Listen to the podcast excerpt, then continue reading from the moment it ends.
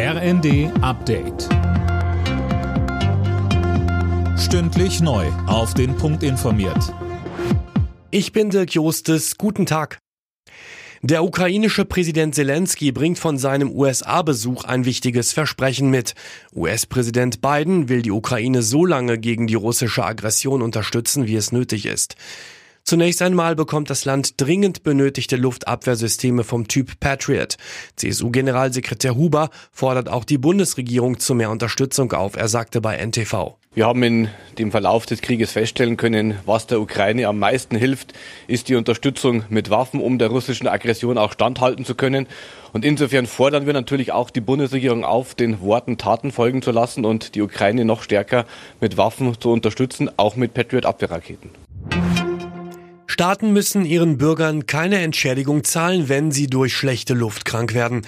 Das hat der Europäische Gerichtshof entschieden. Alina Tribold. Im konkreten Fall ging es um einen Mann aus Paris. Der hatte vor einem französischen Gericht 21 Millionen Euro Schadenersatz von Frankreich für seine Krankheiten gefordert.